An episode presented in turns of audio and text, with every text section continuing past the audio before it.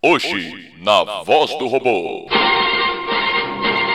Jornal sueco anuncia batismo de filho do diabo. Mulheres saem do vestiário para. Hello! Caralho, o que foi isso? Que aleatório, cara. É porque ia virar uma parada diferente, mas não veio. Não. É, sabe quando tu, tu quer ter uma ideia nova, você só tem o início dela, não sabe pra onde ela vai? Nasce o bebê real. Tem alguma coisa muito maneira na cabeça do Diogo que não tá saindo como ele quer. Cara, tem que, tem, isso tem que ir pro ar. É tipo, é a, é a cabeça do jogo funcionando em tempo real, live action. Acho que vai, hein? Acho que vai pro ar. Vamos tentar mais uma vez. Nasce o bebê real. cara, tem realmente alguma coisa querendo vir. Mas eu não sei o que, que é, cara. Está começando mais um A Voz do Robô, com a mente de Diogo Braga. Pô, minha unha pulou em algum lugar aí. O rei dos escritores Afonso Solano. Val, o mingau tá muito quente. O host da discordância, Roberto Duque Estrada. Pô, depois da corrida tomei até um chá verde pra ficar tranquilo. Boa, Boa noite. noite. Estamos começando mais um Matando Robô Gigante e hoje, meus amigos, é a voz do robô. Yeah! Uou! Isso aqui é um jornalismo sério, jornalismo de primeira, de qualidade, jornalismo à frente, neutro, sem opinião. Tá? Então hoje nós vamos começar aqui trazendo uma notícia escandalosa. Escandalosa, uma coisa que remexeu aí o grupo das mães católicas da Suécia hum. quando foi anunciado em um jornal sueco, sueco ou na Suíça? Ding ding ding! What do we have for Johnny? Sueco, sueco. E botaram lá avisando que ia rolar o batizado do filho do capeta.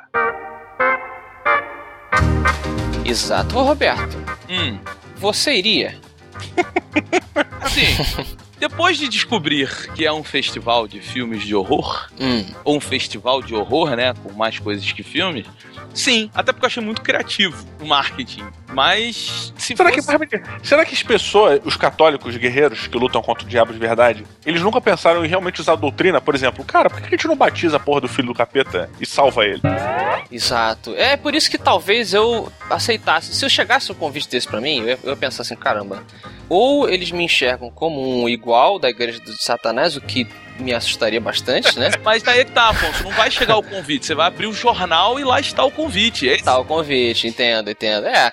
Então, nesse caso, eu iria na esperança de tentar impedir. De repente, eu sequestrava a criança do local e, sei lá, levar para Eduardo Spohr. Eduardo Spohr que entende essas coisas de demônio, de Deus e caramba. É um ponto. é um ponto. Mas peraí, você iria, os caras iam batizar o filho do capeta.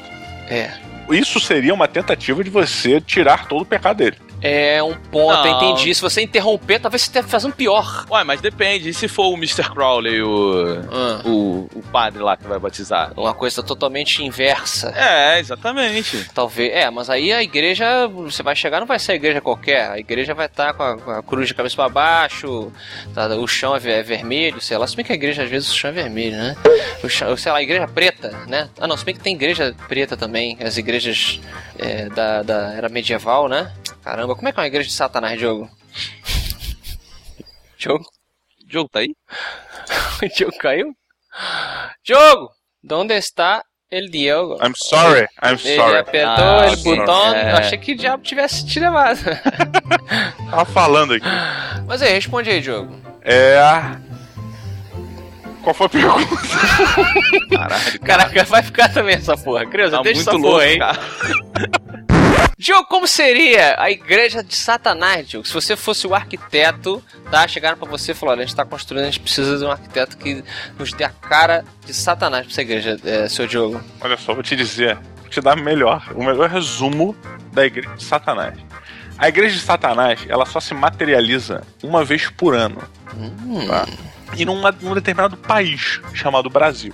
Hum. Igreja do Diabo, ela não tem uma estrutura física certinha. Ela é uma associação de formas.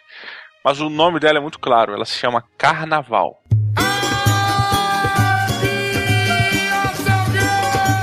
Ah, Caralho, mas demorou muito para construir isso, hein, cara? O desenvolvimento que a entrega no final. Você acha que é aqui que ele prega, Diogo? Eu acho que não é que ele prega, ele, ele colhe. Ele arrebanha, é ali que ele faz o, o grupo dele. Ah, excelente. Ele tá. As palavras de Satã estão nas curvas no balançar do carnaval. Não, não tá, tá nas pessoas. Tá ali, né? ele, ele não fica lá no topo do trio elétrico, não. Porque ali no topo do trio elétrico, Ah, a guitarra ela tira felicidade pras pessoas. ah. Mas, o, mas o- a igreja do capeta tá ali, entre a multidão, rondando ali. Entendi, entendi. Bom, de qualquer forma, creio que eh, o, o- cabelo em forma de 666 da criança do anúncio entrega que não é possível que seja verdade, né? É muito. Diogo, você tem dois filhos. Sim. Se você, tal qual o filme lá do Damien, você um dia fosse pentear o cabelo do Pedrinho e você descobrisse três números 6 na cabeça do seu filho, o que, que você faria, Diogo? Eu ia dizer que ele seria um super-humano. Que o 6 é o número do ser humano, não é? É, acho que sim. Vou ligar pro Eduardo aqui, vamos perguntar. Pô, mas não é. é... ah, pelo que eu sabe, não foi no sexto dia que ele criou o homem? Se foi, foi. Então, 666. Eu sou um super, super, super-humano. Caraca, ele é trimacho. Ele é trimacho. Caramba, entendi. Esse é o lado bom de ver a vida, né? Diogo?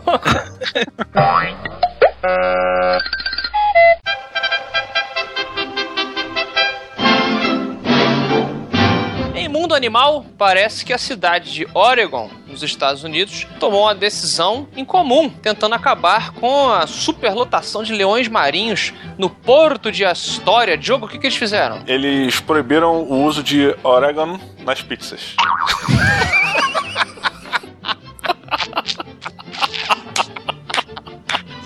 And the Oscar goes to... Faz isso, Diogo. Eles trouxeram boneco de uma baleia orca. Olha aí, é o primeiro espantalho oceânico que nós vemos aí, né? Cara, pode crer, é um espantalho dos mares, né? Total, cara, total. Beto, você me parece uma pessoa que tem medo de baleia. Beto não gostava de peixe, né, Beto, há um tempo atrás. E aí eu sei que a baleia não é alimentar com peixes. um peixe e qualquer coisa que viesse do mar. Sei que a orca não é um. Não, não, qualquer coisa viesse do mar, não. Eu sempre gostei de polvo, inclusive. Ah, é? É, Ah. mas Lula é bom. Mas. Cara, eu, eu sempre achei baleia, principalmente a baleia assassina, irado. Tinha num parque em São Paulo que eu fui ver umas vezes, Hum. quando eu era muito pequeno. Eu achava irado, assim. Você ia ver a baleia assassina? Me perdi. É, tinha um parque em São Paulo, eu não sei qual é o parque, tá? Eu era muito pequeno. Ah, deve ser o Hop Harry. É, que a gente viajou uma vez e aí tinha animais marinhos e tinha uma apresentação de uma baleia lá e tal. E eu achei do caralho. Falei, porra, que maneiríssimo e tal, não sei o quê. Aí veio o filme Free Willy, dizendo que a baleia não é do mal. I am not nice. A conotação assassina, o Free Willy joga no lixo. Pois é, e é um erro, né? Um erro. É ensinar o ser humano a rejeitar os seus instintos naturais que o mantiveram vivos durante toda a sua evolução. Eu acho um erro isso. Não, aí, depois eu me lembro que teve uma baleia aí num parque aquático que detonou o instrutor. Várias, Beto. Pois Tem é. um comentário aí famoso no, no Netflix que coloca aí pra vocês a realidade da parada. Certa vez eu contei isso acho que há muito tempo atrás, cara. Quando eu morava no sítio, aqui em Brasília, é, eu resolvi comprar a camisa do Flamengo pra sacanear todo mundo lá em casa. Morava, é, meu sogro veio do Rio, então juntou todo mundo, todo mundo morava junto. Eu resolvi comprar a camisa do Flamengo, todo mundo é vascaíno, era vascaíno lá.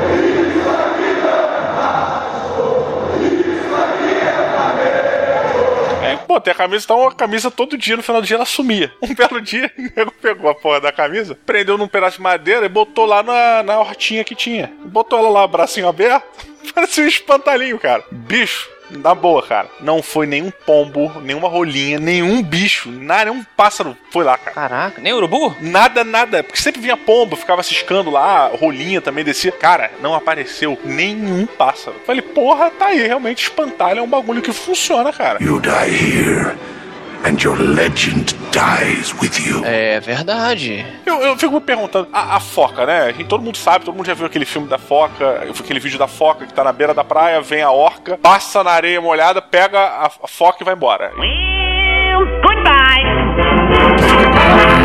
What the fuck? Mas se você botar vídeos de orca comendo leão marinho, pô, cara, você vai ficar assustado. É, tem vários bizarros. E apesar de a gente torcer muito, né? Cara, eu torço muito pro Leão Marinho pra Foca. Muito. Porque a, a orca é muito inteligente. Isso é uma putaria do caralho. Eles são muito inteligentes. Quando eles se juntam, não tem como. Eles vão comer. Eles vão comer. Diferente da, da África, saca? Que você vê o grupo de leões, 15 leões, leoas. E não vão pegar a porra do elefante. Não vão pegar. Tu sabe que não vão porque o elefante é foda. Mas a orca não, cara. Tá a porra da coitada da foca em cima do iceberg. Porra, aquele iceberg do pica-pau, que é uma moeda. porra, aí juntam quatro orcas. Aí tu, porra, aí fudeu. Tu torce, mas não tem jeito, cara. Tu só vê o sangue na água e acabou. É verdade. Mas assim, deixa eu, deixa eu perguntar agora, porque tem um outro lado nessa história. Tem uma foto aí na notícia, tá? No post, pra quem tiver no computador. Realmente tem muito leão marinho lá, cara. Tá- Tá- parece o piscinão de Ramos. Caralho, agora que eu vi. Né? Pois é, cara, é, é- realmente tá precisando, né? Peraí, não, não se pode comer leão marinho? Creio eu, se você for a orca. Os ambientalistas agora te adoraram. Não, peraí, peraí, peraí. Agora os carnívoros não podem mais. É, Agora a gente somos um movimento que tem preconceito, não, não A pode. gente somos. Olha só, eu não, eu não sei se o leão marinho ele é protegido. E se for, existe um porquê. Mas uma coisa que eu senti que o Beto tava caminhando para, eu concordo. É tipo, a pessoa come vaca, mas não, não pode comer leão marinho. É tipo, por quê? Se ele tiver quase em extinção, aí tem um porquê. Agora, se tiver leão marinho pra caralho no mundo, você que come carne aí, não pode criticar quem come. Pois é. Como é que é essa discussão, né? É o lance do coelho, né, cara? Coelho, puta animal fofinho do caralho, isso aqui. Meu irmão, já comeu carne de coelho? É bom pra cacete, bicho. Comeria um leão marinho? Você chega no restaurante, pergunta pra vocês. E aí nego fala assim: ó, isso aqui é carne de leão marinho. Porque as pessoas têm esse nojinho, né? Ah, eu como boi, mas acho carne de cachorro nojento. Eu não, cara, eu como qualquer parada, assim. Eu como qualquer parada. Chegar carne de crocodilo, carne de foca, carne de. Claro, de novo, né? Carne de golfinho, porra. Aí é foda porque o golfinho tá em perigo, é um animal em perigo, mas. Assim, de novo, eu já até já falei isso. Eu gostaria de não precisar comer carne animal. Gostaria muito. Eu, eu gostaria que os animais não sentissem dor quando eu estivesse comendo eles. Ou quando matassem eles. É, cara, eu, eu gostaria que a gente não precisasse mais disso. Mas o corpo humano precisa. O vegano pode ficar puto aí, vai esbravejar, mas você pode perguntar para as pessoas que entendem do assunto. Nós precisamos But I'm a doctor, not a botanist. de outros animais no nosso sistema, a não ser que você viva tomando pílula. Mas é sintético, né? É sintético, a gente não sabe os danos disso a longo prazo. Exatamente. A gente não sabe se a gente tá ofendendo algum deus, né? Justo. E é isso dá a volta, né? Porque começamos falando de Deus e demônio e chegamos agora no Deus, o Deus do mar, Poseidon, Diogo. Roberto Estrada, se você tivesse um leão marinho como seu animal de estimação, qual seria o nome dele? Excelente, pra fechar. Você ia à natação no seu clube com o seu leão marinho, todo dia. Com o meu leão marinho, Ele tem que ser um senhor. Senhor ah, ia chamar de geral. Geraldo. Caraca, Geraldo é muito foda. Olha essa frase do Afonso. Meus amigos, em marketing de guerrilha, temos aqui um fato curioso.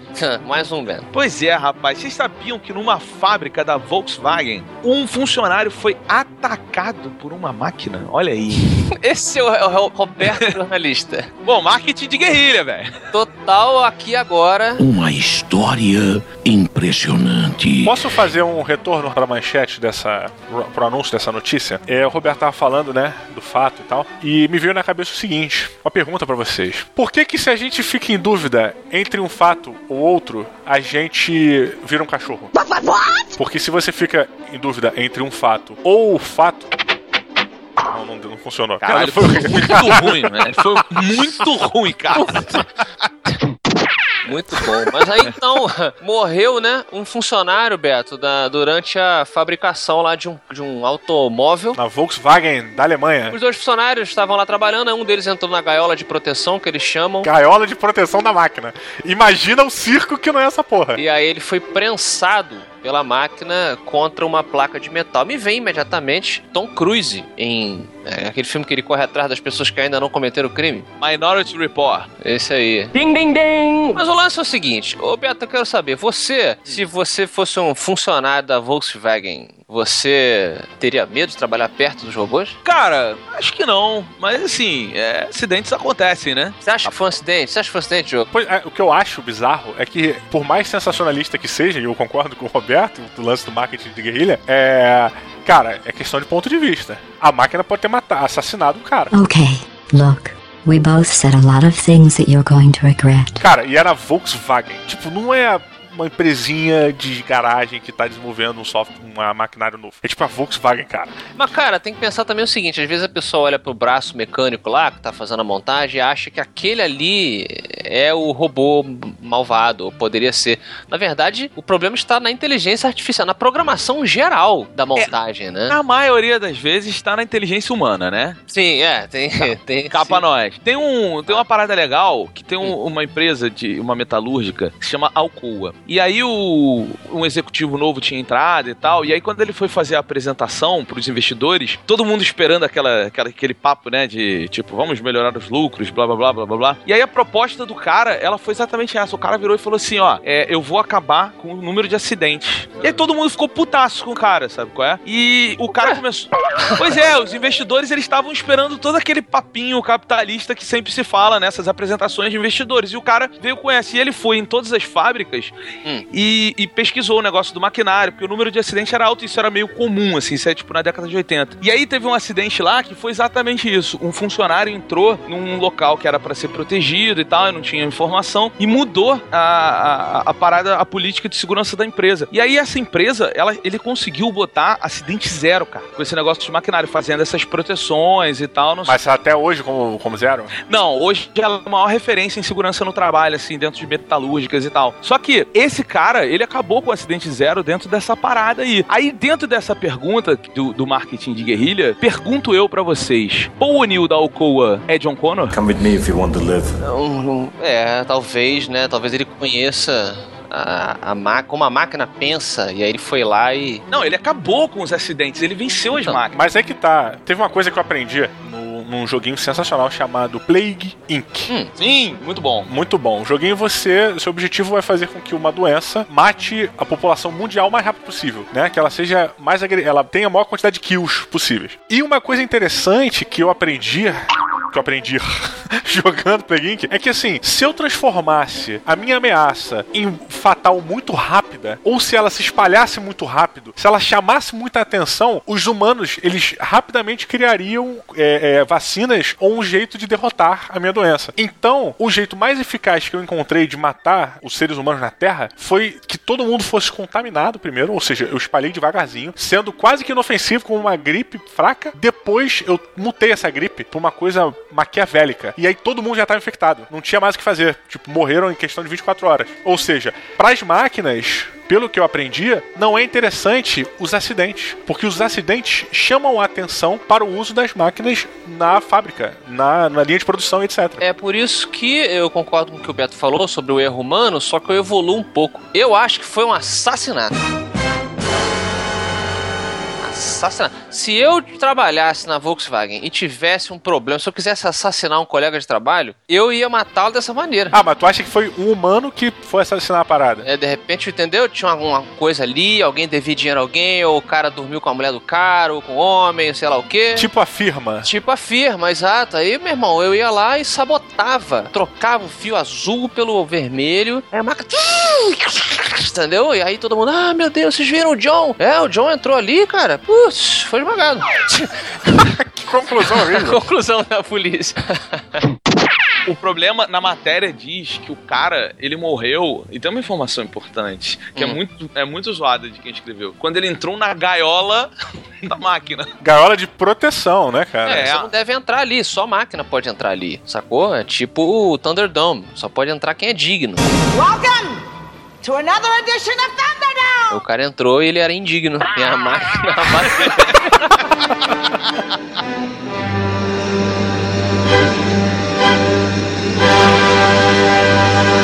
DeVale! DeVale is here! Ooh!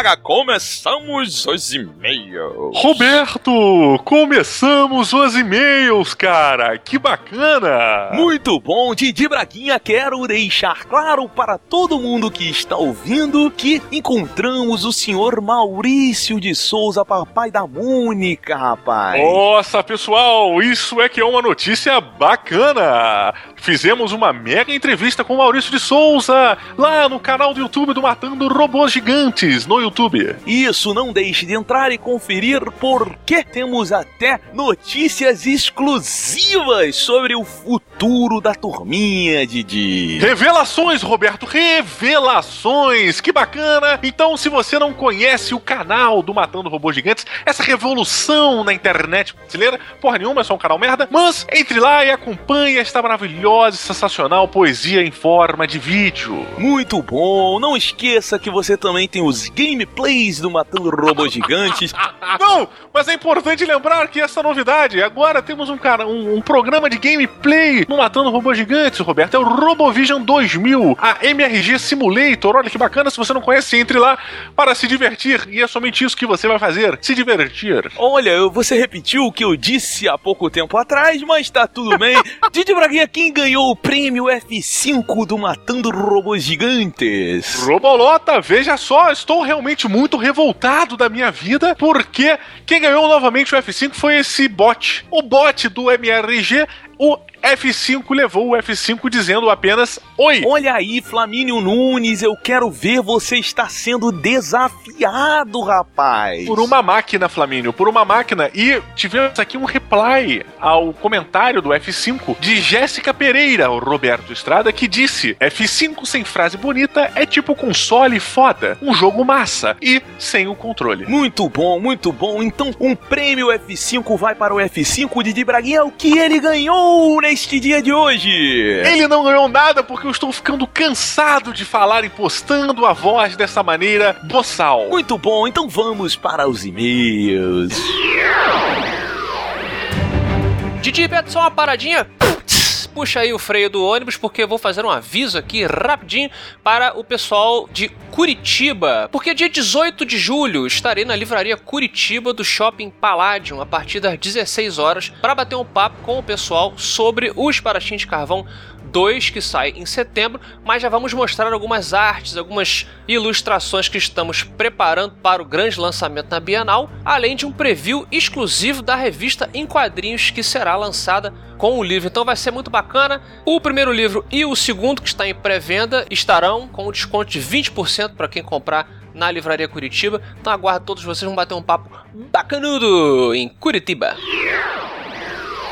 João Braga, primeiro e-mail é de Binho Clima, meu amigo. Binho Clima. Binho Clima? Binho Clima, ele tá no clima. Ele tá no clima e a gente esqueceu de fazer a voz. Binho Clima, seja bem-vindo a esse maravilhoso leitor, leitura de e-mails e o gênero do Matando Robô Gigante. Ele disse o seguinte, queridos amigos. Olá, matadores! Sou Fábio Lima. Porra, Fábio Lima e Binho Clima? Ah, é porque é Fabinho Lima. Fabinho Clima. Nossa, meu Deus do céu. Tenho 16 aninhos. Vim primeiramente em resposta ao meu querido Roberto, que disse resumidamente que a nova geração tinha perdido o hábito de ir às bancas de jornal. E posso dizer que, graças ao MRG, sou uma exceção, pois após virar fã de bandas desenhadas, como dizem os portugueses, sempre estou perambulando pelas bancas e vendo o que posso adquirir de novo. Há um ano e meio atrás, um ano e meio, numa dessas idas, sem nenhuma pretensão, encontro uma revista no canto chamada Hellblazer Maus Hábitos,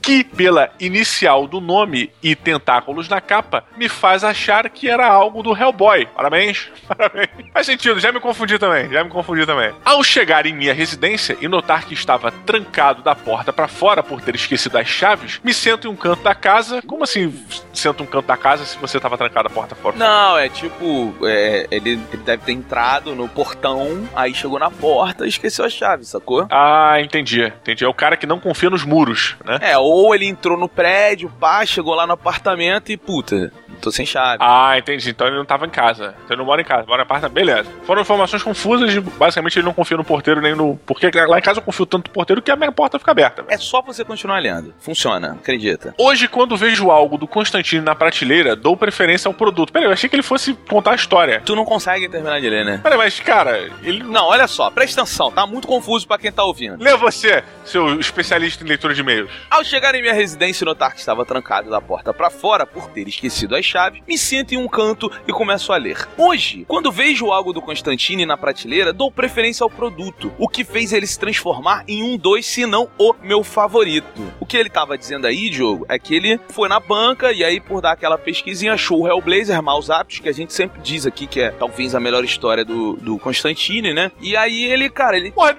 ele comprou sem querer, ele falou que confundiu o Hellblazer com o Hellboy, cara. Pois é, para você ver. Aí o cara, tipo. Não, o lance desse meio é que ele deu a entonação de que ia contar uma história, tipo, ah, eu sentei na escada e vomitaram em mim, alguma porra dessa. E não, ele falou que eu sentado na escada, tipo, no canto da. Ele ficou, de acordo com você, se sentindo num canto da casa. Pois é, então, mas aí ele, ele, já que não tem o que fazer, já que eu não posso entrar em casa, eu vou me dedicar completamente a esta revistinha que está na minha mão e escolheu aí um título excelente, né, cara? Hellblazer Maus Hábitos, sempre indicado no MRG. E ele agradece aqui no final e ele também tá mergulhando no universo de fábulas. E ele destaca, cara, uma última revista das fábulas que saiu agora, que é completamente dedicada às mulheres, né, Diogo? Inclusive, eu estou com esta edição aqui na minha mão, Diogo. É Fábulas apresenta Cinderela, que saiu recentemente, tá nas bancas. São jabá? Fica a dica. Não, não é um jabá, é uma dica, até porque ontem eu vi o filme da Cinderela de Braguinha. Sério? Você tava devendo alguma coisa, né? Não, cara, saiu o filme novo da Disney recente, Cinderela. Porra, que legal pra caraca, cara, que foda. Cara, espetacular, Diogo. Espetacular o filme. Desculpa, só meu preconceito falando primeiro. Cara, vou te falar, ele tem aquela aura de Disney, sabe qual é? Só que, cara, o filme é sensacional. O filme é muito, muito bom. E o Rob Stark é o príncipe, assim, é muito engraçado isso. Ah, é? O Rob Stark. Pô, é na puxada do Malévola? Não, ele é, cara, ele é mega fiel ao desenho Cinderela da Disney, mega fiel, só que em filme, só que ele tem todo aquele tom fantástico, sabe? Tipo Dungeons and Dragons? Não, não é. Mas assim, sério mesmo, é muito bem feito, vale muito, muito a pena ver. Eu, eu não esperava, eu fui porque, pô, a Duquesa falou assim, ah, quero ver, quero ver e tal. Cara, sensacional, sensacional, assim, muito bom. Eu, fica a dica, recomendo para todos. Roberto do Estado, próximo último e-mail vem de Leandro Ribeiro, o cara que mora na margem. Olha, ele mora no Ribeirão. É, é, é não, no, no, Ribeirão não dá, porque o Ribeirão é o do Rio, né? Ribeirão é, é, como chama o Rio, não é isso? Pelo menos na Turma da Mônica, é o Ribeirão era o Rio, né? Ribeirão Preto, é um lugar. É porque tem o Ribeirão lá, o Ribeirão é preto. Quando o cara é, é um ribeiro, significa que ele mora nas margens do Ribeiro. E eu que moro no Rio de Janeiro, eu moro onde? Eu... Mora mal. Não fale mal da minha Tijuquinha. Olha só, eu posso cuspir no prato. Vamos lá. É... Olá, matadores. Me chamo Leandro Ribeiro, moro em Aracaju. Sergipe. E recentemente eu vi alguns MRGs antigos de mais de 100 programas atrás sobre quadrinhos. Por exemplo, top, top 10 de Alan Moore, MRG 110, a Pro de Garth Ennis, MRG 103, e ele foi atrás dessas HQs e não foi fácil de encontrar. Porém, valeu a pena, porque são fodas. Apesar de válida a forma de resenha de vocês sem spoilers, às vezes sinto a falta de uma opinião mais completa, é, depois de ter lido a obra barra visto o filme, etc. Que tal revisitar alguns temas desses antigos com spoilers agora. Adoraria ver a opinião de vocês sobre o final de HQs como Preacher e Redimível, o próprio Top 10 que o Diogo nem tinha acabado de ler no cast e outras obras. No mais, forte abraço. E aí, Diogo? Pois é, é, cara, isso é uma questão que a gente tem bastante aqui, porque ao mesmo tempo que a gente fala sobre coisas antigas, é, a gente tem consciência de que muitas HQs, é, que, que, na verdade a gente tem um pouco de consciência que o nosso público é um público de entrada no mundo dos quadrinhos agora. Então a gente pega uma, por mais que seja antiga para muita gente, é nova para outras muitas também. Muitas, muitas gentes, muitas pessoas. Então a gente fica sempre preocupado em dar spoiler de uma HQ clássica e tirar a magia de uma pessoa que ainda não leu, saca? É, esse negócio de com spoilers, sem spoilers é difícil, né? Mas, cara, às vezes, Leandro Ribeiro, você deve ouvir os episódios do MRG até o final, porque depois a gente faz uma, uma sessãozinha de spoilers, assim, para debater. Você pode pegar no último Vingadores, por exemplo, que a gente avançou na conversa, com coisas que estragariam para quem ainda não viu o filme. Então, é, eu não lembro se nesses antigos a gente já fazia isso, mas fica atento, porque às vezes quando a gente fala de um quadrinho, a gente, depois do coisa, a gente comenta umas partes mais tensas que a gente não podia comentar, para não estragar a impressão de quem ainda não leu, viu ou ouviu. Certo? Acho que sim. Diogo, eu vou trazer a pérola do MRG de hoje. Traga numa concha fechadinha, por favor. A pérola é a seguinte, Didi Braguinha. Hei de torcer, torcer, torcer.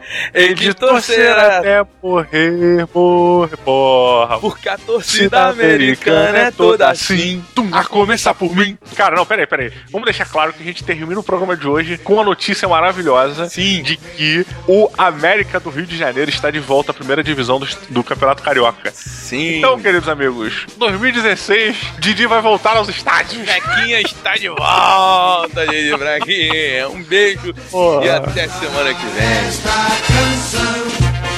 Lá, lá, lá, lá, lá, lá. Lá, lá, lá, lá, lá, lá. Lá, lá, lá, lá, lá, lá. Cabe hoje 13, 16 e 22.